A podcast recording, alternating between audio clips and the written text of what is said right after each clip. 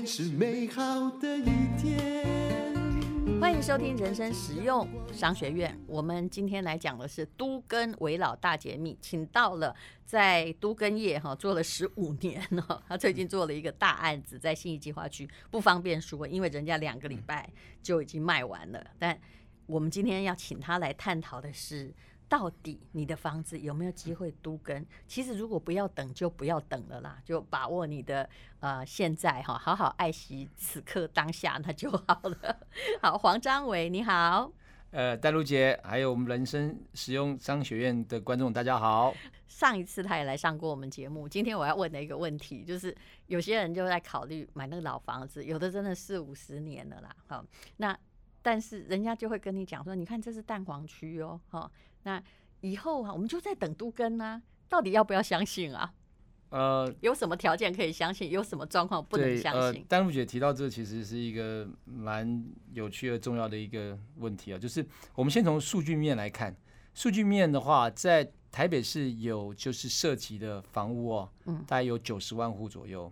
九十万就是新新旧旧这样，嗯，那全台北市就是涉及的房屋九十万户里面的平均的寿命就是年限大概是三十五点四年，就以今年度的统计来来看，嗯，然后在三十年以上的房子，这个年期就是你这个加上新城屋，对，加上新城屋，新旧全部加起来有就是老人加上婴儿就弄起来就三十五岁多了啦，对，然后呃，全部就是三十年，这三十年是在都更法。就是一个还蛮重要的一个分野，就是在 RC 的钢筋混凝土的构造的房子，三十年以上称为就是可以被都根的对象。嗯，那所以三十年以上的房子的话，总共有七十万户左右。嗯，那七十万户左右的话，就代表三十年以上的房子就是大概将近就是呃七成哦，七成。台北市有七成房子是可以被都根的。那如果是四十年以上的房子的话，有三十六万户，大概有四十趴是四十年以上的房子。是，那从一九九，大家请不要只听到这里，好像充满机会，继续听下去哈。从一九九八年就都根法颁布到现在二零二一年啊，在这二三个年头里面，全台北市都更成案的哦，成案的有四百六十八件。嗯，那四百六十八件去换算它的户数的话，嗯，再换算就是它成功的比例的话，嗯，就大概是全部台北市。曾经已经果然是 EMBA 数据讲的很清楚，都根的面积的比例是一点七趴，一点七趴就二三年来一点七趴的概念应该是比。不要说大乐透，比刮刮乐的几率还要低一点。各位，那个大家现在讲的叫做台北市，对，台北市，台北市台北市。为什么？其实那个地价越贵，房价越贵，越有机会都跟。对对。那如果你家本来就很便宜哈，比如说你在，我不能乱举例，这样会得罪人。不然你就是在三只牙海之角的话，我问你谁要去给你都跟啊？哈，他的那个建设公司投下去，他没有办法卖的比你原来的贵。它当然是没有都根的希望，所以我们现在只想台北市哦，光这个天龙国只有一百户。假设你在那边看房子，他说这个有机会等都根哦，大概你只有一点七趴的机会会在，我想是十五年内 都跟成功，还要把时时限还要拉的，对，时间拉很长，因为三十五不可能都嘛，通常都是到了超过四十，有没有？四十对，嗯，越雨漏越。破旧越有机会，是，对。然后大概是五六年，最最短的一个都更案，你做多久？最短的都更案哦，我们到目前为止，呃，哎、欸，其实都没有太短的，对，必须要跟关露姐讲。如果是围老围老案的话，危老案我们有比较早期，嗯、就是比较快的，大概呃，大概就是。三呃两年大概整合好，然后围老他就程序只要半年的那个审议，然后就可以那个请照，所以大概不到三年的时间，我们就可以进入就是新建期这样。那但那盖两年呢、啊？对，盖两年，大概五年的时间。好，最快就那五年，啊，中间那整个运筹过程非常的长。对，因为围老案就是要住户百分之百同意嘛，所以每一个人都要让他按达到他华裔啊。哎、欸，不好意思。我们真的搞不清楚，有人说一个比例同意就 OK，那是都更案，有的是要每一个都同意。对，围老是另外一个法令，都跟要切开来看。对对对对，现在在中央有两个在重建的一个方案，嗯，那它的条件各不同，然后奖励值各不同，嗯，那一个叫做都跟都市更新的条例，嗯那另外一个是那围老就危险老旧嗯建筑的，就是重建条例。嗯那这两个其实奖励值各不同。那比如说都更的奖励，它最高上限可以到五十 percent。嗯，那维老的最高上限奖励是三十趴，可是它三十 percent，可是它还可以加计，就是你的基地的大小，还有你时间的长短，然后再补充，再给你由于上限十趴的这样子的空间，所以它最多的奖励值可以到百分之四十。那嗯为什么都跟会比维老叫奖励？其实我也搞不懂。奖励值就是用说用什么什么的东西来算？哦，就是比如说你是二二五的容积住三嘛，哈，哦然后它如果奖励百分之四十的话，就是二二五乘以一点四倍，那你就可以几乎乎等到拿到大概三百七十、三百八十左右的容积率。就是我们简单的讲是说多的面积会多一点，所对，谓的容积会多多少多少出来不是？政府给你钱哈，不是呃，政府其实是这样，它在都根的部分，政府给你让你多盖几对，政府在都根上面它是用容积的概念，然后嗯让你有这样子的容积，然后换算成平数，然后再换算成价值，让就是呃建方进场的时候，嗯。它可以有这个多的价值，那它可以用这个价值去跟地主来做呃在工程款上面的一个呃负担，然后让地主可以旧房子换新房子。不然如果只有原来的房子的话，拆掉其实还是原来房子的面积那么多，其实没有机会可以都更的。所以大家真的不要误会了，政府不会补助你在真的金钱上，它是让你在法令上可以比原来的法令多盖一些。对对对对对对对对。真的不要误会，因为每个国家不一样。像有时候，比如说日本北海道的老房子，有时候政府是给你钱的哦。哦，是哦，对，他们不是给你容积，因为那里要容积率没用嘛，你这都有三五百平的，你要怎样？哦，但是如果那里有破房子，你可能就可以去申请，比如说三百万日币，他让你重盖，不要危害到邻居。哦，啊，或者是他会里面就是需要整修哈，在它是针对落后地区，就现在比较没有人的地区，你可以申请到，比如说呃，如果你确实有盖一百万日币的重建经费，所以我们这里是的奖励是基本上是用有效的坪数来算的。对对对对，然后必须要再转换成市场的价值。嗯，对，那围老刚刚听起来好像并没有都跟的条件好。呃，它唯一好的地方就是在，因为已经百分之百的住户同意嘛，其实政府其实比较不会有顾虑到，就像类似之前，呃，就是未同意户，像我宁愿有人来抗争啊，或是有人来主张啊，嗯，那因为百分之百同意，所以政府把审议的那段时间就可以把它压缩到嗯剩下几个月。但百分之百同意，你要让他们同意，可能要八八年、十年、十五 年对呢。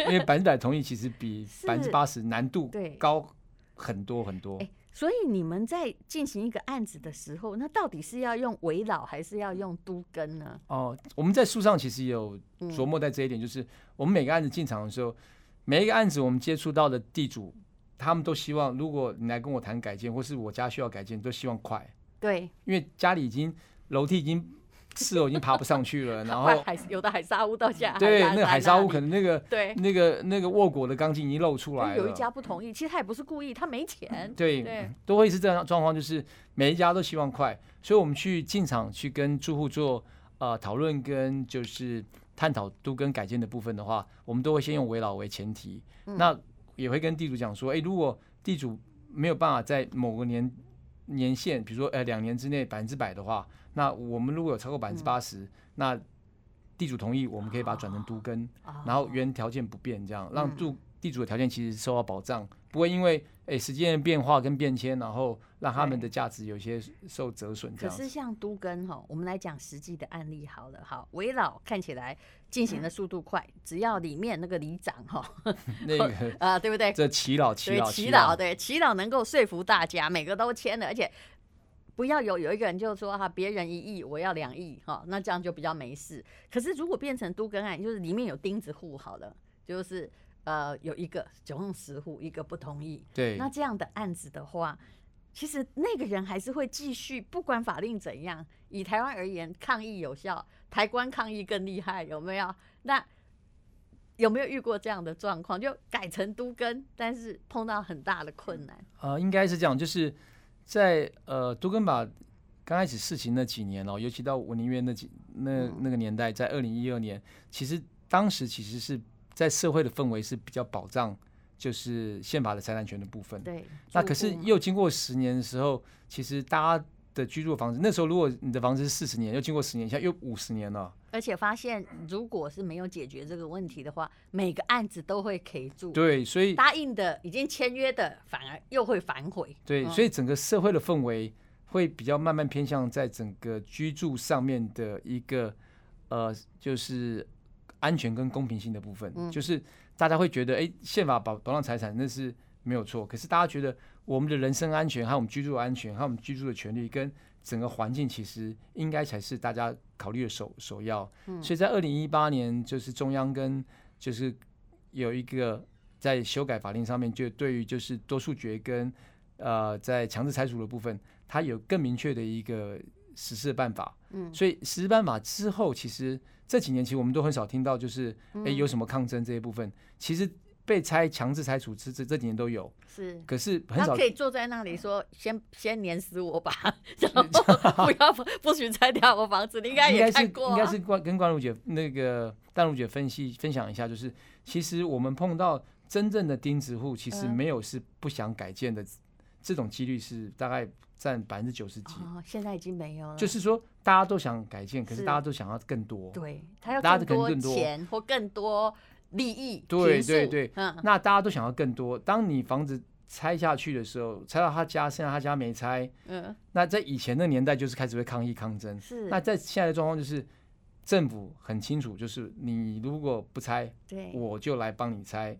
我们经过了法院的程序提存，就是帮你家，比如说价值，然后我就判决，大概就是经过简易判决，说你你获得跟大家一样的权益，对对对，然后呃，建商也会给你进行居住的补助，对，然后但是就是把你拆了，对，就是勒令你家具在某个时间内，请你搬走，就是你比如你的你的你家的价值更新后是七七千万，是。七千万就提存在那个法院，嗯，然后断水断电，哎呦。现在是这样、嗯，对，然后就就是会执行一系一系列的这样子的一个拆拆除的程序。那、嗯、以前因为没有这些实行的程序跟细节，嗯、所以会变成说大家其实在里面其实是可以见缝插针。好，那显然按照你这个讲法的话，以前只有连这个天龙国只有一点七趴的都跟率，在这个法令的支持下，哈，应该是慢慢会往。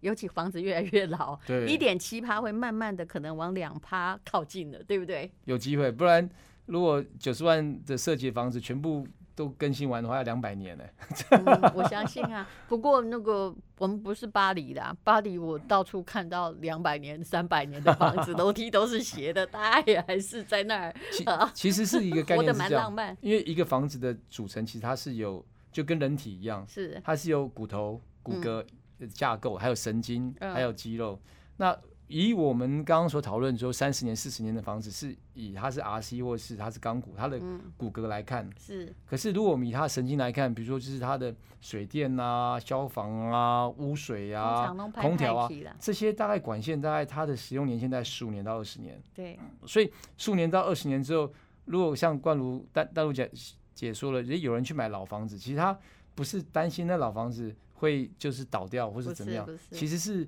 它的管线、它的消防、它的污水的问题，其实是不生其扰，困难不生其扰。看起来就算好好的，我最近买我家旁边的工作室嘛，好平数一样。那我想要打打算来当自己的，就是哦，就是上班的居家办公室。其实你看起来它的样子好好的，可是因为它是个老屋，它装潢才十年，我后来。本来想说这样比较不会花钱去整去整修，我跟你讲，还是全部打掉，真的，因为里面的水管、冷气管什么东西都坏了、漏了，你还是全打。嗯，真的，如果那个只是换你内楼层的管线的话，嗯，你还有其他污水粪管的问题，那是整栋楼的问题，因为其他地方不。楼层不换，还是会影响到自己的居家。没错啊，啊，比如说我在二楼，我就管不了一楼，万一粪管坏了，还是会连累到我。对对对对对，对。但是这问题是其实很大啦，但是。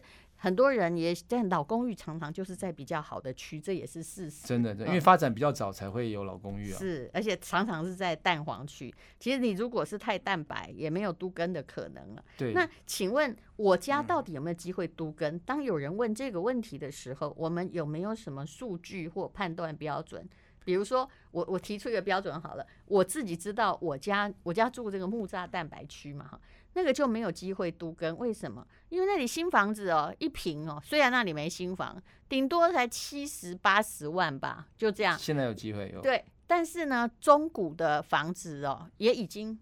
我买也也已经卖到五十万，你知道？就就六成嘛，八十。我看一下，六成四十八五十左右，六成多。哎，对对，真的六成。对。那这样有机会都跟吗？是不是要从房价来看，还是？呃，当然，我觉得第一个就是，如果是用跟建方式做合建，就是权力变换啊，或者协议合建，它一定是从房价角度来看。嗯。可是也有另外的方式，我们在书中也有提到，就是其实也是可以用违建的方式。违建的方式就是说，哎，住户自己。因为拥有这个房地，嗯，他可以整合起来之后自己出钱，然后出钱方式其实就是现在有呃，比如说银行的建金公司，然后可以用建金公司来做全案的控管，然后银行的信托全部搭了产权，那其实就跟我们现在透过中介买卖一样，就是有一个。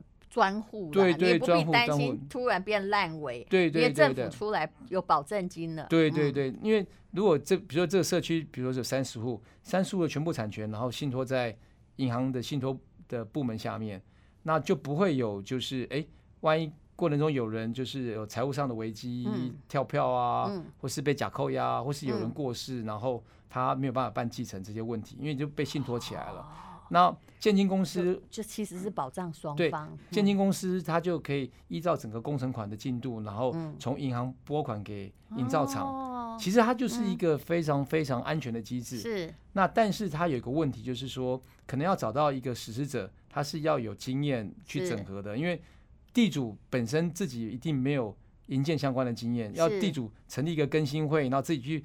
找建筑师设计，然后去发包，最后交屋，这最后一定是一个一个 disaster，一定是一个对一个惨惨有人这么干吗？呃，我不晓得在这边适不适合就是讨论这个个案，可是没关系，仁爱路讲案子，在仁爱路有人这么做然后失败。仁爱路就是光复南路，仁爱路在呃国父纪念堂正对面，那边有一个新落成几年前的一个都更案，是。他在仁爱路上面应该是新房子，至少国父纪念馆对面至少应该是要一百三、一百四起跳的。他硬生生就是比区域的行情就是少了二十趴、三十趴这种概念。怎么这么好？为什么？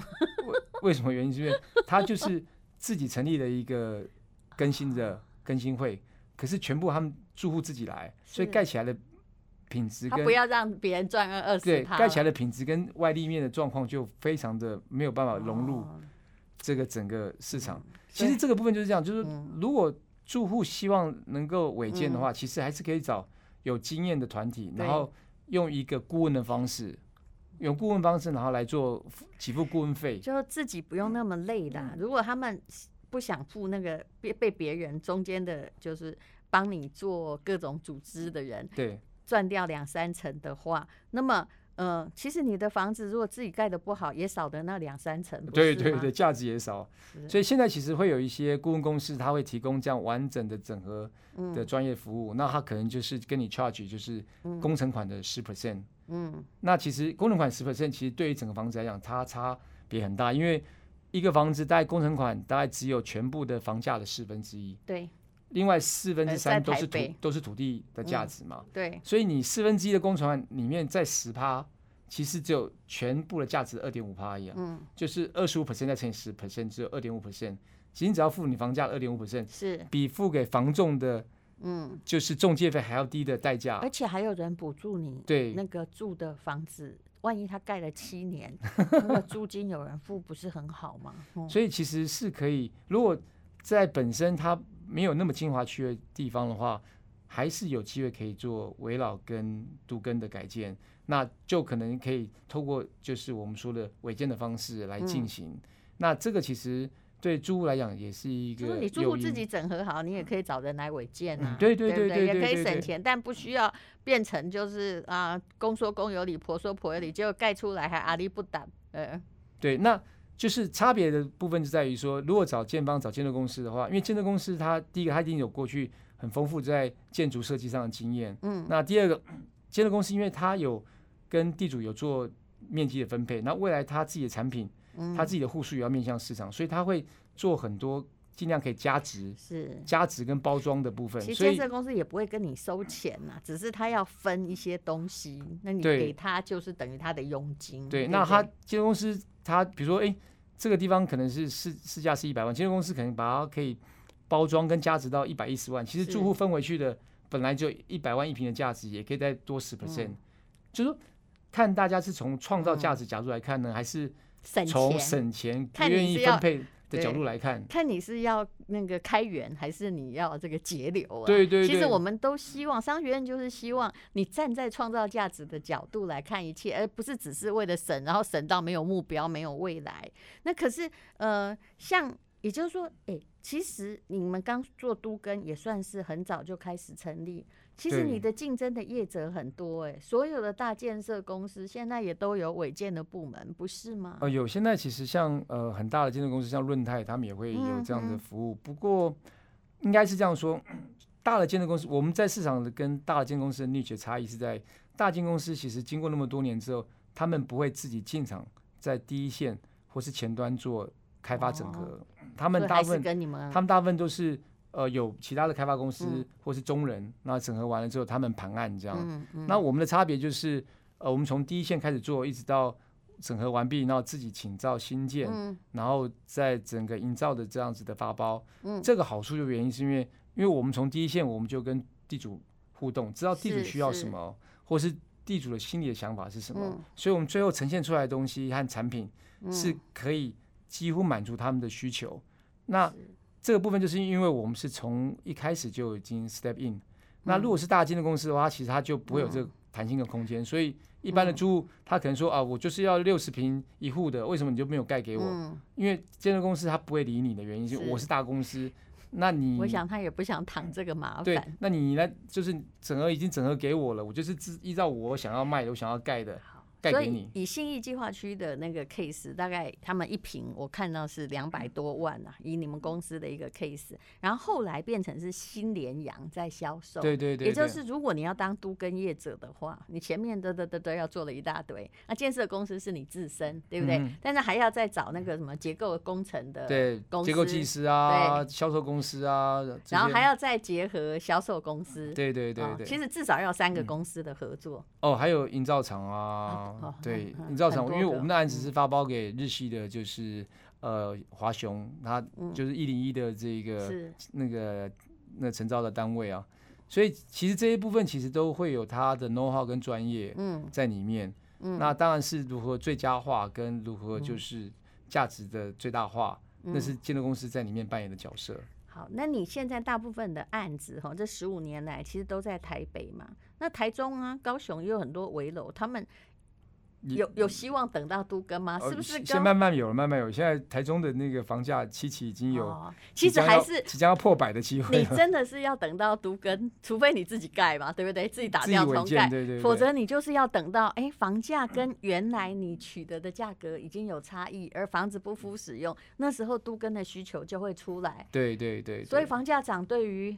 呃，一般人不是好事啦，对国计民生不是好事，但对于那些想都跟的户就是好事，对吧？对，就是就是机会啦，把 possibility 的提高。嗯，而且就是刚刚这个问题的还有另外一个部分，就是说，在那个有机会被都跟的区域，它的同质性相对要一致性是高的，然后商业的行为的程度是要低的。是，比如说这个区域可能大家都是四楼的公寓，那这一片都是的话，那变成。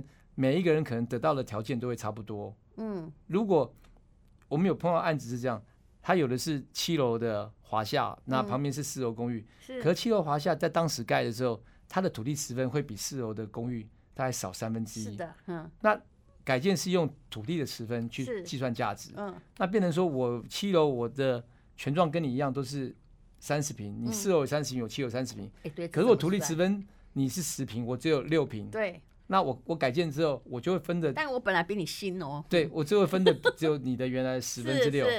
所以这个问题就是，如果同质性不高的话，这个问题的价值性就会有不公平的状况出现。可是那个是市场的不公平。可是回归到它原来本质，它所未有的价值是，就是呃权状的价值跟土地的价值。是不一样的时候，它就会有落差。所以还是土地原来土地权状的价值高的人，在都更会比较获益。对对，对，比如说，我怎么听得这么高兴？我家只有四楼，对不对？对 对。如果我们跟旁边的那个呃二十层楼的一起都跟，假设好了，嗯、那我分的一定比较多嘛，因为我的土地持份本来就是多。对对，就是这个概念。哦、所以尽量就是要同质性高，然后商业行为低，因为商业行为越高的话。就会发生到刚刚我们跟丹如姐讨论的，就是哎，它的土地持分一样是十平，可是市场上它房子的价值，因为可以做店面，它可能是上面的三倍、四倍、五倍。这个就是常常卡在一楼的不不愿意都跟，因为你一都跟，他就马上不能做生意。而且其实我我自己呃，就有一段时间我也是在从事那个商用的调查，因为呃，就是我的这个有一个师傅，他就告诉我说，你要是进任何一个市场。虽然现在是网络时代，但没事你就买店面好了，因为然后店面就算它一百年，一百年，对，店面没有贬值的问题，因为它只要它可以做饮食店，只要它可以做生意，没有任何的禁止规定，那店面永远是最值钱。后来我终于得到了一个规则，就如果你要进行房地产投资，但你要有足够的钱呐，那如果可以，请你买。那个可以当店面的，它真的不会贬值，是真的，真的。店店面价值其实是不会随时间去递减的，所以因为就是因为店面有那个价值，所以在改建的时候，店面一定会去主张它的价值，嗯，那楼上它就相对会被店面稀释，对，但是店面老实说，如果是。同样土地二十平，店面也是拥有二十平而已啊。对啊，对啊，他只是后来分一楼，可是有七年他不能做生意耶，你又不能补偿。可重点是因为原来我们的建蔽率可能是盖的时候应该都是六十趴到甚至于百分之百。嗯。那可是比如说你刚刚讲住山就是容积百分之二十二二五，它的建蔽率就四十五 percent，所以一楼其实会缩小成四十五 percent 的这样子的面积，所以哦。一楼经过都根之后，它没有办法分回跟原来一样大，所以它没有分回的部分，它可能要用比如说四倍或五倍原来他认为的价值去做分配，那它就会稀释到楼上的其他住户的价值。那楼上也会抗议，所以这个东东西其实老实说，那我可不可以说，只要一楼通过了，基本上比较容易通过？哦，对对对对，一一楼通过这案子其实就。没有什么太大的问题了。好，那那个改天呢，再来这个有系统的教我们什么叫做都根。相信你听了人生实用商学院之后，你各方面也都可以懂一点了哈。好，谢谢黄章伟，那请大家去看他的新书《金周刊》出的《都根为老大解密》，谢谢，谢谢，谢谢关如姐。